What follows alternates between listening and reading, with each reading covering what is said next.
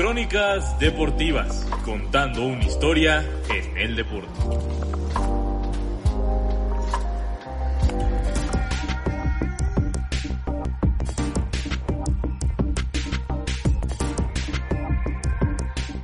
¿Qué tal amigos de la Logia Deportiva? Bienvenidos a un episodio más, esta vez el regreso de Crónicas Deportivas después de, un rato.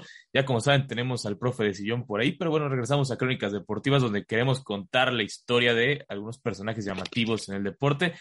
Y para el día de hoy tenemos una invitada especial, una invitada de lujo, de honor. Es más, creo que me gasté ya todos los viáticos, cualquier cosa que dejé pobre al buen Hugo Rodríguez y, además personas de la logia deportiva. Pero bueno, estimadísima Natalia López, ¿cómo estás? ¿Cómo estás, Alejandro? Oye, pues un gusto recibir esta invitación para estar aquí con ustedes, compartir un poquito de lo que nos apasiona, que es el deporte. Y pues sí, muy feliz, oye, de que se nos haya podido hacer este espacio ahí perdóname un poquito por, por las largas, pero pues bueno, luego se, junta el trabajo, pero lo importante es que aquí estamos. Sí, no, lo del trabajo últimamente ha estado pesado, ¿no? Por todos lados, sale demasiada información y se vuelve complicadísimo por los tiempos, sobre todo para quienes no saben cómo es el periodismo, realmente es casi casi no dormir. Así se ha vuelto últimamente. últimamente. Pero regresemos primero a, bueno, los inicios de, de, tu vida, de tu carrera y demás cosas. ¿Cuál fue el primer recuerdo que tienes del deporte o cómo inició toda tu pasión? Fíjate, Alejandro, eh, es chistoso. Eh, la verdad es que siempre hemos, hemos sido muy deportistas desde chiquitos. Eh, mis hermanos, yo, ¿no? Yo empecé jugando voleibol, de hecho, era el deporte que practicaba. Pero mi hermano jugaba americano y mi papá es súper, súper pambolero, le encanta el fútbol. Entonces me acuerdo que, que a veces mi, mi papá le decía, ¿no? De que vente a ver el partido de fútbol. Y pues a mi hermano le gustaba más estar viendo la onda del americano, todo eso. Y decía, pues bueno, yo me voy a ver el partido con mi papá, ¿no? Y me sentaba con él y, y, ahí es cuando empecé como a tener este cariño por el fútbol. Me encantaba siempre verlo con mi papá, estar con él, disfrutar de un buen partido. Y también él fue el que me llevó a mi primer estadio, por supuesto, eh, el estadio La Corregidora. Entonces, de ahí empieza como a nacer esta pasión por el deporte, además de que te digo, yo siempre lo he practicado, siempre se me ha hecho un ambiente increíble, sobre todo por los valores, por lo que uno aprende, por el trabajo en equipo. Entonces, me gustaba ver fútbol, lo intenté jugar, soy malísima, pero cuando intenté el voleibol, la verdad es que dije, esto es lo mío, y estuve jugando voleibol por siete años. Es, está padre, bueno, yo también era malísimo jugando fútbol, déjame decirte, pero pues es divertido, ¿no? Como toda esta parte de primero tu papá te, instruye, tu hermano juega otro deporte, que hombre sabio, por cierto, pero... sí, también. Pero, sí, ¿cómo se llama? Eh, pero es divertido, ¿no? Ver cómo son diferentes cosas en una misma familia deportiva. Pero eso, como bien lo dices, son, son los valores que te van inculcando y demás. Y lo bonito del deporte, eh, creo que eso es todo lo que debemos seguir, esas historias. Una historia bonita que vi, que justamente fue como, como una que me llamó muy, mucho la atención, fue la que contaste del Estadio Azteca, ¿no? Que tu papá siempre quiso quiso ir o tenías ilusión y, apenas pudiste llevarlo. ¿Cómo fue esa parte o cómo estuvo bien la historia para quien no, se la sabe bien? Fíjate, Alejandro, sí, eh, fue la verdad un momento padrísimo, preciso que pude compartir con mi papá. Eh, él es americanista, él es americanista de corazón, él es de allá de Ciudad de México y siempre me había contado sobre el Estadio Azteca ¿no? Y, no se me había podido hacer, o sea, yo no conocía el Estadio Azteca, pero él siempre me contaba sobre los partidos que puede haber ahí, los conciertos, y además a mí también con las jugadoras que me tocaba entrevistar o jugadores, siempre la pregunta era, ¿no? ¿Cuál es el estadio en donde más te ha gustado estar, disputar algún partido? Y todos siempre coincidían, el Estadio Azteca es un, es un estadio muy imponente, ¿no? Entonces siempre tenía esta espinita y decía, papá, hay que ir a conocerlo, lo quiero conocer contigo. Por lo mismo que te digo, que desde chiquita eh, me gusta compartir el fútbol con él, me gusta ver los partidos con él. Entonces fue un sueño, fue un sueño que, que yo tenía y que dije, yo lo quiero conocer y lo quiero pisar por primera vez con mi papá. Llegó todo el tema de la pandemia, eh, no se podía, entonces dije, bueno, pues entonces aquí empezamos a ahorrar desde aquí para que luego, luego se pueda otra vez este, habilitar la gente dentro de los estadios. Yo desde ahí, ¿no? Entonces, pues ya en la pandemia ahorrando, que pues realmente era un ahorrar eh, significativo para yo poder llevar a mi papá, ¿no? Que sea de, pues llevarlo eh, ya sea con el boleto de, de, camión, el boleto ahí para la entrada del estadio. Entonces, pues justamente ahora que fue el partido de Gallos Blancos frente a América, yo le voy también a Gallos Blancos, ¿no? Es mi equipo de aquí de Querétaro, un poquito ahorita polémico, pero bueno, el chiste es que se me pudo hacer el partido y, dije, papá, pues ahora es cuando y fuimos los dos allá a conocer el Estadio Azteca y realmente, como todos me lo describieron, un estadio totalmente imponente, es impresionante, Alejandro, de verdad, y qué mejor que compartirlo, pues te digo, con, con mi papá, ¿no? Fue realmente increíble. Sí, no, el Azteca sí es, algo llamativo para todos, ¿no? Aparte, cuando sabes su historia y sabes demás cosas, como pasas por ahí de repente, o sea, ves la portería de, la izquierda y dices, no, ahí fue donde Maradona metió su gol. Exacto, el gol de oro. Sí, Lo de lo de Pelé, o sea, que sabes que ahí alzó la Copa del Mundo y demás cosas, como que sí, sí te llega a imponer demasiado el Azteca. Y, sobre todo lo que, lo que me llama la atención lo que dices de las jugadoras, y también creo que a quien le preguntes realmente, jugadoras, jugadores, directores técnicos, te van a decir lo mismo, no hay estadio, o sea, que realmente tenga. Como el Azteca, más allá de que casi nunca está lleno, aún así como que sí, sí, sí pone, sí pone duro, tiene su cierta mística, que sea como sea, pues hay más cuando juega el Cruz Azul también, digo, sabemos que recientemente fue local allá, bueno, ya lleva un rato, pero no es como realmente su casa, aún así como que también impone así, como, es demasiada historia que juegue quien juegue, realmente es lo mismo. Por supuesto, y eso es algo súper importante, ¿no? Que es toda la historia que hay detrás en ese estadio, todos los personajes del fútbol que han puesto también ahí, ahora sí que sus pies han hecho golazos, ya lo decíamos, Maradona además, pues también el único estadio, dos veces sede mundialista, o sea, realmente es un, un estadio que por sí solo habla, ¿no? Y, y, te transmite y tiene historia, y bueno, pues para mí fue realmente maravilloso. Sí, y, hablando de personajes, me contabas tu, tu, papá, ¿qué otros personajes te, como te inculcaron más al deporte o a, que te apasionaras más y pensar que a futuro podrías eh, involucrarte en él? Mira, empezó más que nada la inquietud en la prepa. Yo desde chiquita, te digo, me gustaba ver el deporte y veía a Inés Sainz, ¿no? Inés Sainz siempre ha sido como un gran referente para mí porque me tocaba verla, pues, por supuesto, en los Super Bowls, ¿no? Que sabemos es un gran distintivo de ella eh, cubriendo también pues olimpiadas, entonces yo la veía y decía, qué padre, o sea, ese es un trabajo en el que realmente yo no sentiría que estaría trabajando porque me gusta mucho el deporte y siempre me ha gustado mucho hablar frente a un público, hablar, hablar frente a una cámara. Era la típica de que en la primaria, pues, ¿quién quiere actuar en la pastorela? Y todos se escondían y, no, pues yo, no, yo quiero salir. O de que, ¿quién quiere hablar? Yo, ¿no? Siempre me ha encantado comunicar, hablar, transmitir.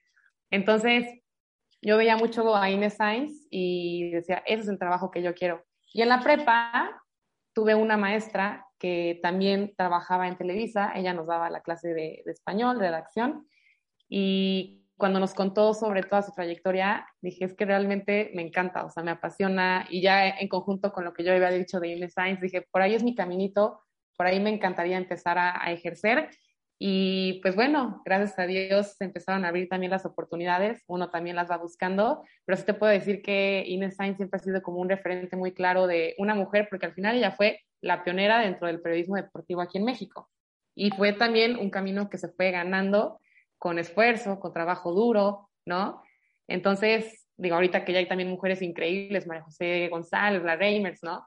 Eh, pero ella sí ha sido como un referente muy claro que desde chiquita yo me visualicé y dije, yo quiero ser como ella, ¿no? Yo quiero estar también en esa posición en donde tenga ese trabajo para no trabajar. Y como dices, que no se sienta porque aparte, lo decíamos hace rato, casi no se duerme realmente en esto, si, si, es una verdadera friega, pero es que no es una friega porque realmente lo disfrutas, o sea, por ejemplo, hay, hay momentos que te despiertas, que serás 6, 7 de la mañana, terminas hasta las 10 de la noche, si no es que más, pero no, o sea, no dejas de, disfrutar lo que haces. Entonces creo que eso es, algo bastante llamativo y que te da, te da esta forma de hacer periodismo y demás cosas. Creo que esto te da a todo un mundo diferente. Y ahora sí, con lo de Inés Sainz, como bien, como bien sé, le entrevistaste. ¿Qué sentiste ese día en el, cuando pudiste tener esa entrevista con ella? Y no sé si fue tu primer contacto, si ya habías tenido algo con ella. No, hombre, Alejandro, fue para mí, yo no me la podía creer, o sea, con decirte que ese día, si ya estamos diciendo que aquí no duermes, pues bueno, no dormí, pero ahí fue por la emoción, ¿no? Eh, con ella ya había tenido previo contacto en un evento que no tenía nada que ver deportivo, fue de hecho sobre emprendimiento, porque, pues como bien sabemos, mujer, eh, Stein Science es también una mujer emprendedora que tiene sus negocios también aquí en Querétaro, en Ciudad de México, y hubo por ahí un seminario de emprendimiento en donde la pude ver, ¿no? Yo como pues, fan de ella me tomé la foto, pero hasta ahí. Y después cuando empecé esta dinámica que se llama TikTok Sports, en donde así como tú que te gusta entrevistar a la gente, pues a mí también me gusta. Es una dinámica de entrevistas en 30 minutos, haciendo 15 preguntas bajo cronómetro. Dije, pues tengo que entrevistar a Inés, ¿no? Ya estaba, ya había entrevistado a otras mujeres y dije, ella también la quiero tener a ti aquí como referente para que todos conozcan su historia. Y fue chistoso porque de hecho el contacto fue a través de su esposo. Por ahí yo le, le escribí, alguien me dijo, oye, pues este es el contacto, le escribí y súper amable, me pasó el contacto de Inés, yo agendando con Inés también, la verdad, súper abierta, súper amable. Y pues bueno, yo estaba que no me la creía, ¿no? Colgué casi que casi cuando me dijo que sí de la entrevista, bueno, yo gritando, ¿no? Con mi mamá, así de que mamá, me dio la entrevista a Inés, o sea, no me lo podía creer. Y pues ya obviamente, eh, cuando llegó el día, pues increíble, o sea, me encanta su testimonio, me encanta el ver cómo es una mujer que sabe lo que quiere, que es una mujer que también entiende que es un puesto en donde uno tiene que estar preparado de hacer un buen papel para que justamente se puedan seguir abriendo puertas a más mujeres, ¿no? Porque las hay. Pues tristemente hay mujeres que tal vez nomás están bajo los reflectores por el hecho de de que saben que van a estar al van a estar o van a tener fama, pero es lo que decíamos, aquí te tiene que apasionar y tiene que esa pasión también transmitirse eh, en conocimiento, en saber, en que te guste, te digo, transmitir un mensaje y eso es lo que yo también vi en Inés y cuando fue la entrevista me dejó súper motivada de decir, sí, o sea, tenemos que hacer un buen papel, una buena chamba a las mujeres para que seamos justamente eh, pues esas que puedan seguir abriendo puertas a más y más mujeres se sumen, se sumen y pues ahora sí que todas puedan alcanzar el sueño, ¿no? Cuando se trata de estar en el mundo del deporte. Sí, como dices, viene con muchísima responsabilidad todo, todo esto, ¿no? Entonces, por ejemplo, yo a Majo González y creo que le va, le va a abrir la puerta a muchísimas mujeres a la hora de, de narrar, porque creo que cuando me tocan juegos con ella y Pepe del Bosque, creo que es lo mejor que puedes pedirle a, a la televisión fuera de, fuera de bromas, es lo mejor que puedes tener, creo que es el, el dúo maravilloso, creo que no hay nadie que los pueda criticar para empezar. O sea, y, si los criticas, no sé qué quieres que veas, qué quieres ver o qué. pero sí, como dices, esta clase de, mujeres, como, es increíble cómo han abierto las puertas y qué bueno que aparte ya se esté haciendo mucho más y que veamos de todo tipo, ¿no? Majo, obviamente, narradora, Inés, que en la NFL abrió totalmente para, para todas. O sea, realmente lo de, lo de Inés ahí en temas de NFL, y no solo en NFL, sino más bien en el multisport creo que ahí fue donde, donde fue el crecimiento que, hizo y siempre fue con, con, responsabilidad, fuera de esa seguramente mala experiencia con los Jets, que sí fue terrible, pero fuera de eso siempre ha tenido, siempre ha tenido como bien la certeza de dónde van las cosas y, y siempre lo ha hecho con muchísima responsabilidad, ¿no? Incluso también tuvo una con Belichick, me parece que fue cuando lo empujó. Y aún así se mantuvo bien, tranquila, y reportó lo que ocurrió, pero sin, sin hacer algún, algún cualquier cosa, ¿no? Claro, y, es importante también, ¿no? Como cada mujer también tiene su perfil, sabe a lo que va. Por ejemplo, pues Inés arrancó por lo de las entrevistas uno a uno, ¿no? Que fue también un claro distintivo de ella. María José González ni se diga, o sea, la narración es totalmente lo suyo. A Inés no la vemos narrando, pero sí entrevistando y es muy buena. A María José, pues realmente es una experta, eh, es una mujer que la escuchas y dices, es que, o sea, Dios nació para esto, o sea, qué increíble. Y, justamente porque también a veces el oído, no, no creo que solo del mexicano, sino en general, no está acostumbrado a escuchar la voz de una mujer narrando. Entonces, es muy padre ver cómo María José se ha ganado ese lugar y también el cariño de pues muchas personas que en un principio decía pues no lo aceptaban y era un reto, pero pues es el, caminito que te digo se va construyendo, ¿no? Sí, sí, sin duda. Además, sí, yo siempre lo he, lo he elogiado, que sí, que es increíble. Aparte, pero creo que hay, pocas personas que se les da el humor no forzado. Eso es algo que, que hace mucho en sus narraciones. Me encanta cómo, o sea, de repente suelta un chiste de algo que le ocurrió en la semana ahí. O dices, ¿cómo, ¿cómo logras hacer eso? Yo veo que de repente, por ejemplo, no es por tirarle, pero por ejemplo, al buen Vaca y compañía, de repente, o sea, está bien si, su humor, pero el problema es que si de 10 chistes, como 5 se ven forzados, ya no está tan chido, ¿no? Sí, ya no salió. sí a ver, a ti, a ti cómo te ha ido, ¿Sí te, ha tocado que, por ejemplo, te han juzgado o, te han eh, hecho menos en este tema o, todo bien por ahora? Fíjate, Alex, em, he sido muy afortunada eh, en este camino porque estoy al lado de personas que más que restarme o decirme, oye, ¿qué onda? Lo hiciste mal, porque claro que uno se va equivocando en el camino, me han enseñado muchísimo. Y es lo que dicen, ¿no? Una frase muy cierta de que júntate con gente que siempre sepa más que tú. No los veas como una competencia, sino sé que sean tus maestros, aprende de ellos.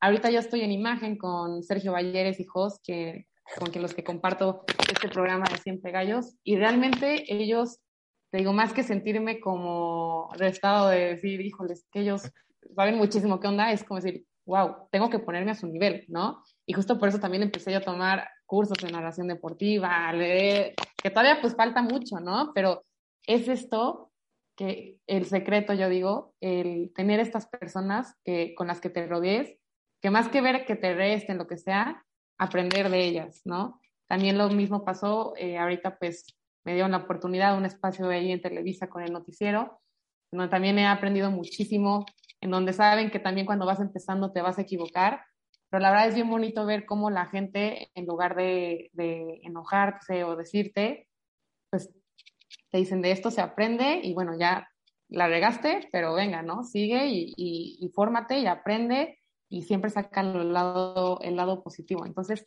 yo la verdad te puedo decir, a mi experiencia personal, hasta ahorita ha sido un camino muy enriquecedor, porque más que sentir que, pues es que soy mujer buscando un lugar aquí en el medio deportivo, no, me he sentido como me están impulsando, me están ayudando, me están ayudando y creen en mí también a poder construir ese sueño que, que tan grande tengo, ¿no? Entonces, ha sido muy bonito, no lo dudo, tal vez sí me va a llegar a pasar, no lo sé, pero hasta ahorita ha sido un camino, la verdad, que muy enriquecedor y de muchísimo, muchísimo aprendizaje sobre todo, ¿no? Te digo, sí, hasta sí he tenido mis bajas, sí he tenido, te digo, mis errores y todo, pero eso es lo que creo que al final te hace aprender más cuando te equivocas. Y no hay que tener miedo a equivocarse, porque eso es lo que te hace no volver a caer en ese mismo error y no repetirlo, sino aprender para salir adelante. Entonces, pues es un gran camino, Alex. ¿eh? La verdad creo que sí retador para las mujeres, pero que vale la pena.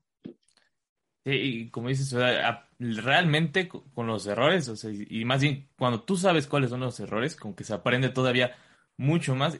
Y yo es más, yo siento que como persona eh, en general, si ves que todo está bien y crees que todo está bien, creo que ahí estás en un error totalmente. Siempre va a haber en cualquier momento, sobre todo o sea, creo que no hay nadie que pueda hacer un noticiero completamente al 100% bien, o su sección, o, cualquier cosa, nadie lo va a hacer 100%, a fuerzas te vas a equivocar en una, vas a hacer un en algún momento, vas a hacer, o sea, en algún momento te vas a trabar, va a hacer lo que sea, entonces si no lo ves así, primeramente estás mal, y dos, probablemente dures muy poco si estás en ese, punto.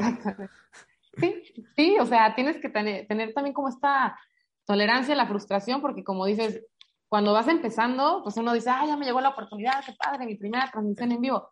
No, hombre, pero plántate ahí y, luego ya sientes ahora sí la cámara y mejor ni piensas cuánta gente te está viendo, llegan los nervios, o sea, ¿sabes?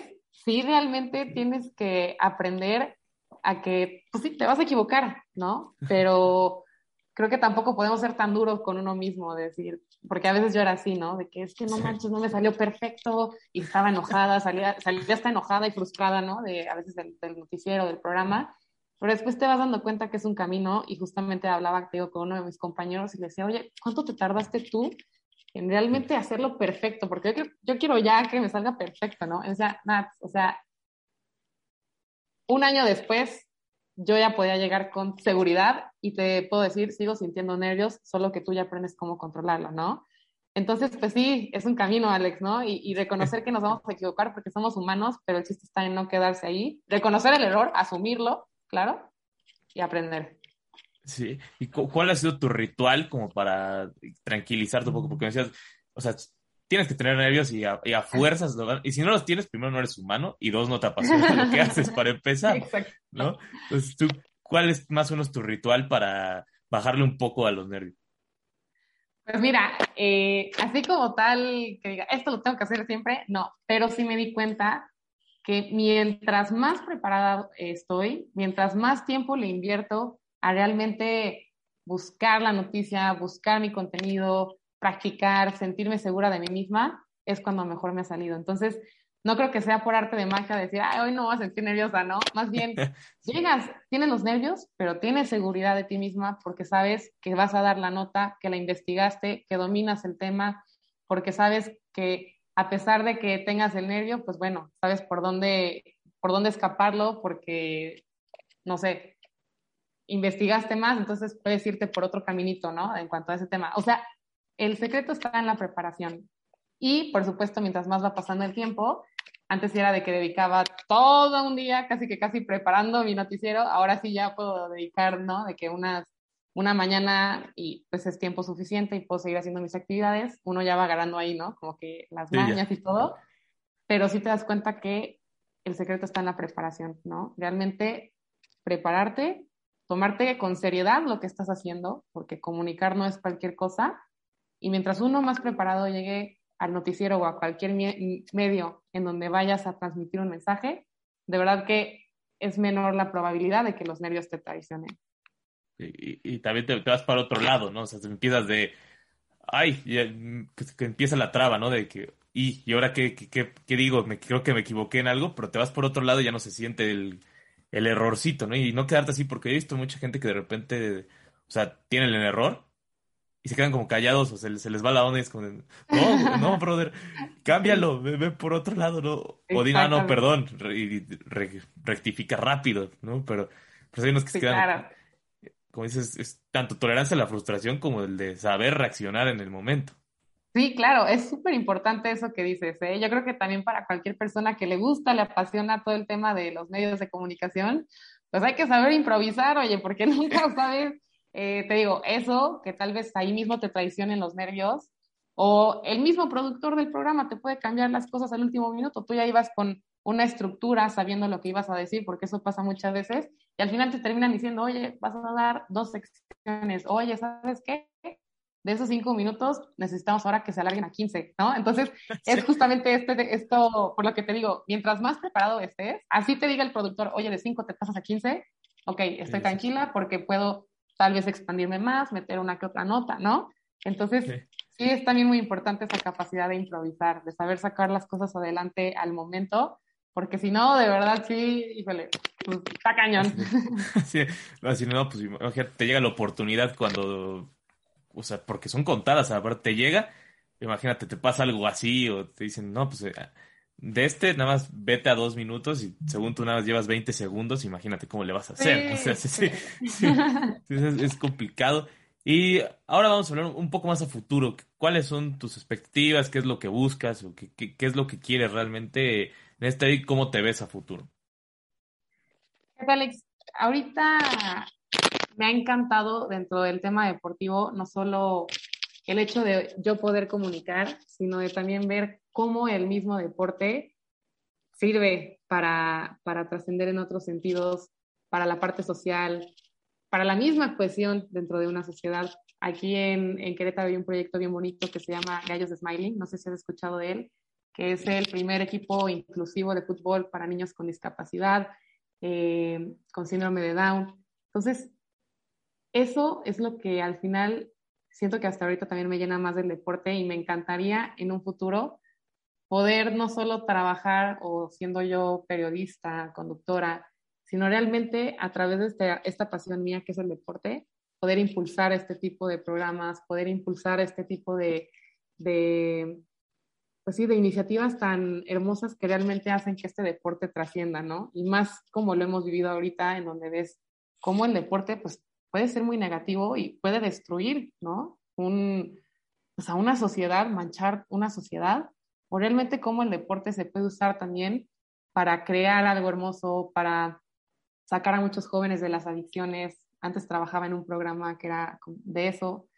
Entonces, esa es como la inquietud que ahorita tengo, ¿no? Ver cómo lo que hago ahorita se puede usar para trascender a una parte más profunda que yo creo que el deporte es un medio perfecto para hacerlo, ¿no? Te digo, para lo que se está haciendo ahorita para ayudar a niños con discapacidad, para los jóvenes que tienen algún tipo de adicción y que a través de un fútbol, de tener un equipo, pues ellos mismos se encuentran, ven sus talentos, ven que tienen este liderazgo, ¿no? Entonces, ese es un proyecto que, que me gustaría mucho a futuro, tener como una asociación o tener como usar todo esto que estoy aprendiendo, pero encausado, ¿no? A, a lo que siento que realmente puede transmitir el deporte. Y eso, es bastante interesante, no, lo había pensado y, es como de esos temas que dicen, uh, gana el nombre para que después el nombre pueda hacer el bien para el mundo, ¿no? Creo que también va, va, va, va por allá y me agrada, me agrada, me agrada esto que acabas de decirnos. Comúnmente como que la gente se va por el de, no, pues yo quiero llegar a la fama para quedarme ahí, ganar mucho dinero y después ver qué onda, ¿no? Y, y es bueno conocer gente que diga, no, o sea, una vez que tenga eso, quiero hacer para el bien, quiero usarlo para el bien, ¿no? Y no usarlo para nada más para mí. Claro, y digo, no, a veces no es tanto esperarse, ¿no? A, uno tener fama, pero sino que desde ahorita vas viendo lo, lo, que uno tiene en sus manos, ¿no? Es decir, es impresionante cuando ves que a través de un medio de comunicación o a través de tu misma pasión puedes usarlo para compartirlo con los demás, para tal vez ayudar a alguien. Y no digo que me voy a esperar a hacer una gran asociación. No, no, no, son, son acciones sencillas que uno puede ir tomando desde ahorita, pero que sí he tenido como esa inquietud ahorita muy presente de no solo llegar a un noticiero y decir, pues bueno, ya di mi nota y te vas. Comunicaste, pues sí, qué padre, ¿no? Pero creo que hay una parte más trascendente detrás de todo eso. Creo que hay algo que se puede hacer muy padre con todo lo que tiene que ver el medio, te digo, el mismo deporte. Entonces, pues sí, ahorita no te puedo decir muy claro porque es así como una inquietud muy, así que he tenido mucho, ¿no? Y, y, que me estoy, estoy buscando la forma de, pero sí me veo en un futuro como, te digo, teniendo esta parte de hacer lo que me apasiona, pero compartiéndolo con o trascendiendo en, en otro nivel, ¿no? O sea, con otras personas a través de una fundación, no sé. Sí, me agrada, te digo, me agrada mucho tu forma de, pensar en cuanto, a, en cuanto a esto y pues usar de, tus formas de, para, para que esté bien en algo, que esté en algo que sí te deje una trascendencia social y, hasta incluso espiritual y importante a través de, del deporte. Creo que eso es algo que mucha gente no, no ve, ¿no? Que es, o van con la clásica de, bueno, pues es, es, el deporte y el deporte se queda ahí, ¿no? Pero el deporte tendría que ser, pues se supone que es algo que es usado para que empieza a generar por todos lados, ¿no? El deporte es algo sano que debería ir para permear en la sociedad y sobre todo en el momento que vivimos ahorita, tenemos que buscar más, permear que la sociedad le llegue el deporte bien a la sociedad como debe ser. Así es, así es, bien lo dijiste justo, ¿no? Ahorita por lo que se está viviendo, sí se tiene que cambiar esta imagen, ¿no? Y, y sensibilizar también los corazones, y te digo, es el medio perfecto, Alex, ¿no? Para llegar a las edades que quieras, tanto a niños, jóvenes, adultos, pues, a quién no le gusta eh, un buen partidito, ¿no? O, ver, te digo, tal vez a tu nieto jugando fútbol o a ti como niño, retar a tus compañeros y, ¿sabes? O sea, es algo que se da para todos y que puede trascender muy, muy cañón. Sí, y bueno, y ya para finalizar, vamos con algo que se llama las cinco rápido, te voy a hacer cinco preguntas muy cortas, nada más de responder con, con lo primero que se te ocurra. Real, realmente así funciona esto. Ahí, está, ahí está la primera. ¿Tu estadio favorito? El Azteca. ¿Tu ídolo o ídola de la infancia? Uh, Inés Bien, bien. Eh, ¿Qué será? Eh, ¿Platillo favorito? Sushi. Bien, bien. Bien, me agrada, me agrada. ¿Y música favorita? ¿Reggaetón? Ah. Puede ser polémico, pero la verdad es que sí, me encanta, me encanta y bailar también. ¿Y playera favorita, o sea, cualquier equipo, la que hayas visto en algún ah. momento? Mi playera de gallos femenil, la amo con todo mi corazón. Esa sí siempre la traemos bien puesta. Y aparte porque, a ver, Gallos Femenil también tiene, eso sí, ¿eh? su, propio, su propia playera, su propio uniforme independiente al de los hombres. Entonces, eso es también bien bonito de mi equipo. Te digo, tenemos estadio propio, tenemos uniforme propio, ¿no? Entonces, la verdad es que estoy bien orgulloso también de mi equipo femenil. Sí, y como debería ser, ¿no? Realmente creo que sí, los equipos deberían ponerle más, más atención a eso, es decir, o sea, no dividir, pero que sí sean o sea, que se puedan tener sus cosas bien y que no sea como de, ah, pues me sobraron estas playeras, mándalas para allá, ¿no? Eso es como de, no manches, no hagas eso, ¿por, ¿por qué? Exactamente, Exactamente. Sí, oigan, también aquí invitarlos a que vean, consumamos fútbol femenil, que de verdad está creciendo muchísimo. Les digo, ahorita también la llegada de las jugadoras extranjeras, pues ha puesto los reflectores aquí en México. De hecho, el arranque de este clausura 2022 es el que ha tenido mayor televidentes desde que arrancó la liga hace cinco años. Entonces, está bien padre, está creciendo muchísimo y de verdad que tenemos un fútbol también muy puro, ¿no? Ahí en el femenil. Sí. Porque, pues sí, de, verdad a veces no me gusta comparar, pero lo veo con el varonil y el femenil y digo, es que en el femenil realmente todavía se ve mucho esa pasión, esa entrega, ¿no? Por, por la cancha, por el escudo, porque todavía no es tanto como un negocio de me pagan tanto, no, muchas están ahí también porque les apasiona, ¿no? Sabemos que hay mucha diferencia tristemente en los sueldos, pero pues bueno, real es muy bonito, así que estén ahí al pendiente de la Liga Femenil también. Sí, y bueno, para seguir todos estos temas, ¿dónde te puede seguir la gente ya para finalizar? Claro que sí, pues bueno, me pueden seguir a través de mis redes sociales, estoy en Instagram como Nata López N y en Twitter igual, Nata López N98, entonces ahí me pueden seguir. Siempre, la verdad, publico más sobre fútbol femenil, entonces, si les gusta, pues síganme, que también ahí vamos a estar subiendo todo ese tipo de contenidos. Bueno, muchísimas gracias por haber estado por acá en Alogia Deportiva, en este regreso de Crónicas Deportivas. Muy buena charla y sobre todo me agrada los objetivos y, tu mentalidad, creo que es algo que, que, me encantó de esta charla, entonces de verdad te agradezco que hayas estado por acá dejando estas enseñanzas. No, hombre, pues a ti, Alex, por invitarme. Qué padre que otra vez se retome el proyecto y en lo que pueda apoyar cuenta conmigo, somos colegas aquí de, dentro de la parte de comunicación, así que qué bien, oye, qué bien que también estés haciendo esto. Aquí tienes una amiga y pues bueno, muchas gracias también a todos por la oportunidad de compartir este espacio. Muchísimas gracias. Y bueno, gente de la Logia Deportiva, de Crónicas Deportivas y demás, no olviden seguirme también en mis redes sociales, en Twitter como arroba me dice Nore, en Instagram como AlexOreme98, bueno, ya saben, la cuenta de NFL que es Alex Orellana guion bajo NFL y demás cuestiones que ocurran aquí por la Logia Deportiva. Y nos vemos, esperemos que sea la próxima semana y si no, en la siguiente, ya sea por Crónicas Deportivas o el profe de sillón, que esperemos ya regrese y también todo el contenido de NFL. Bueno, ya sin más que decir, nos vemos en la próxima y